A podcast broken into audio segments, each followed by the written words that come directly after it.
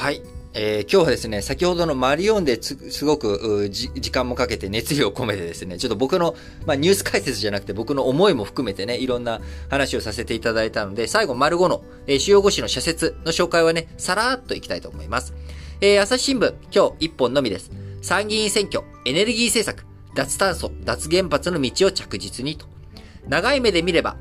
国産資源である再生可能エネルギーの役割は、エネルギー安全保障の点でも一段と増す。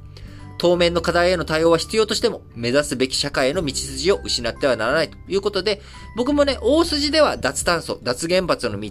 えー、こちらをね、模索して検討していくっていうことは必要だと思うんですが、やっぱまあ時間軸との問題ですよね。えー、短期的なところでの対応と、えー、目先どういう風にしていくのか、え脱炭素と脱原発のバランスをどう取りながら、最終的に脱原発も目指していく新しい、えエネルギー対策を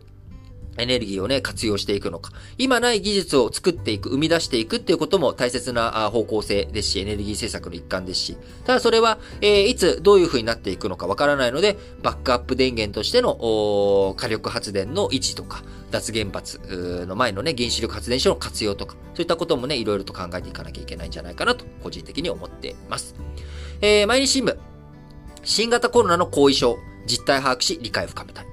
症状は疲労感、呼吸困難、筋力の低下、記憶障害など多様だ。不安や抑うつになる傾向が見られ、睡眠障害が悪化した人や仕事の能率が下がったと感じる人も目立ったということで、えー、結構ね、あのー、笑い事じゃなく、その無症状の人もいたわけじゃないですか。だから自分が感染したとかっていうのにも気づいていない。えー、方もいると思うんですよね。で、そういった人も後遺症がね、あったりとか、もちろん、えー、その人と会う機会が減ってうつ傾向になったとか、外出歩くのが減ってね、筋力の低下があったとか、いろんな可能性ありますけれども、あのー、新型コロナの後遺症だろうが後遺症じゃなかろうが、やっぱりなんか普段と違うなっ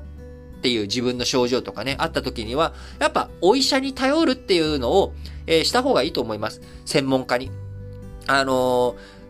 よくね、あの、うつ病って心の風邪っていう言い方すると思うんですけど、あの、風邪ってさ、多種多様じゃないですか。症状。鼻、鼻水が止まらないっていう風邪もあれば、口内炎ができて痛いとか、喉がイガイガするとかね、頭が痛いとか、風邪って言っても症状いろいろあるわけです。で、うつって言ってもいろんな症状があるわけですよね。新型うつって呼ばれている、なんかあの、仕事の時だけうつになって、それ、作病じゃないかって言われたりすることもあるんですけど、やっぱいろんな症状があるわけなんですよ。なので、普段と違うなって思った時に、それは何かしらのやっぱり自分が病気なんじゃないかとか、あの、病気って別に悪いことじゃないですかね。体がやっぱり何か悲鳴を上げている症状としてそれが出ているっていうことなので、あのー、なんかちょっとそれが長引いて、なんかかいつもとほんと違うなって、これ、あどうなんだろうって思ったらですね、やっぱお医者に頼るというものはね、てあのー、ぜひ、えー、お医者さんに活用してほしいと思いますね。えー、日本はね、国民皆保険ですから、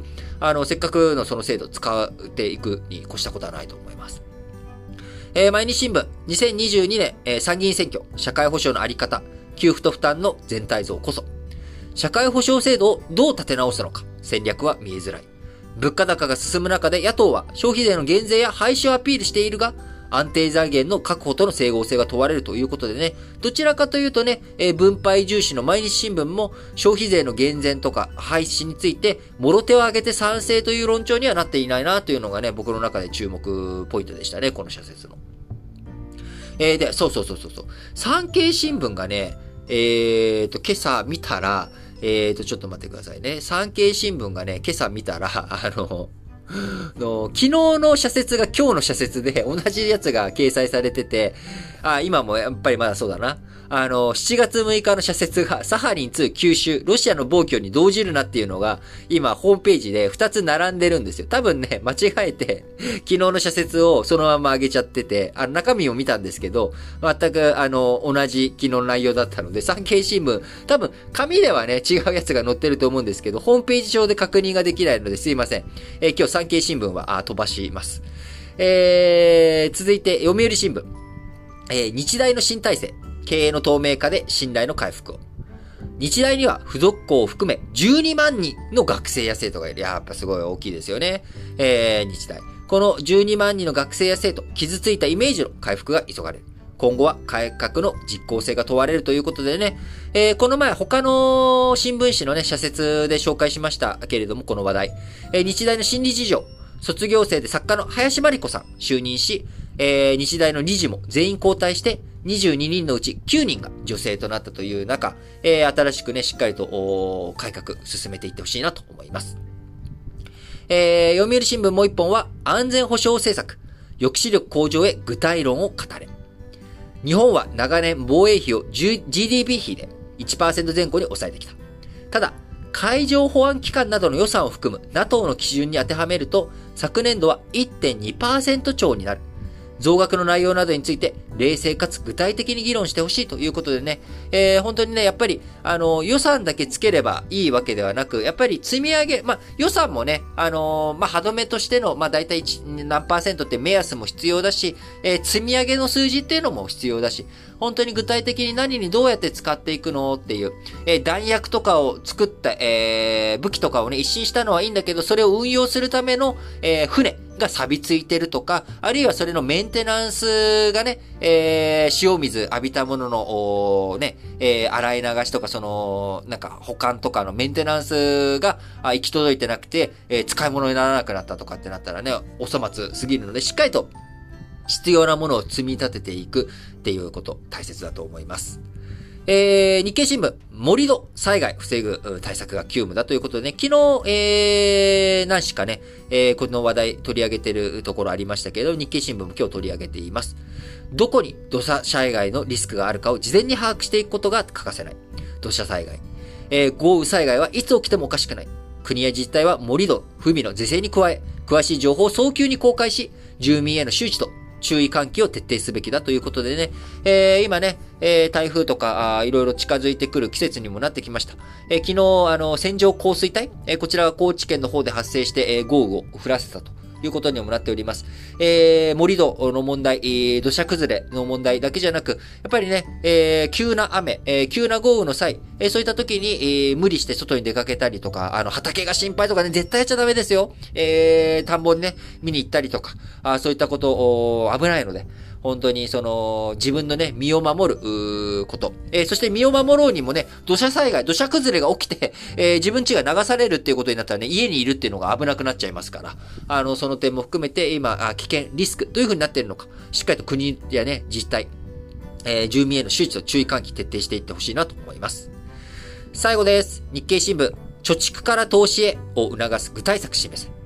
多くの人にとって知識不足が投資に踏み出せない理由になっている。学校教育で投資の重要性や注意点を教え、国民の金融リテラシーを底上げしていきたいということで、えー、金融リテラシーの上でね、一番大切なことは、簡単には儲からないということです。えー、そんなね、簡単には儲からない。だからこそ、えー、しっかりと自分で考えて、え、やっていく。え、で、え、儲かった、儲かってない一喜一憂しないということ。えー、ドーンと構える。え、経済の大きい流れをつかむ。えー、そういったものを伝えていく上で、えー、この新聞解説、ながら聞きの中でもね、あの、需給曲線の話とか、マクロ経済の簡単な話とか、あ経済、ファイナンス、財政、えー、とかね、金融とか、いろんな話をしておりますけれども、国際情勢とか、えー、いろんな知識をね、総合的に高めていく。金融リテラシーだけを高めるっていうのはやっぱり無理で、えー、人生リテラシー高めていく。えー、その一環としてね、あのこの新聞解説ながら聞きを皆さんがあ聞き続けていただけられるよう、僕もいろんな知識をアップデートしたりとか、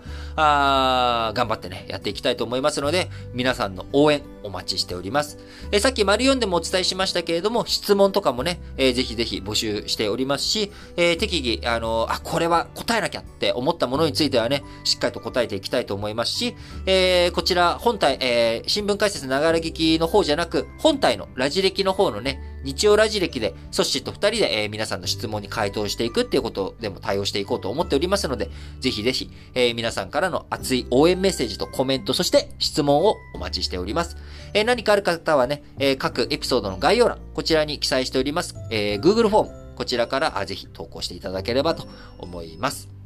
はい。それでは、今週もね、水曜日になりました。えー、週の真ん中、これを乗り越えたら、木金、えー、という風になっていきます。えー、なのでね、皆さん、あの、頑張って、えー、力を尽くして、一生懸命、えー、残りの週も、頑張って働いていきましょうそれでは、皆さん、今日も元気に、いってらっしゃい。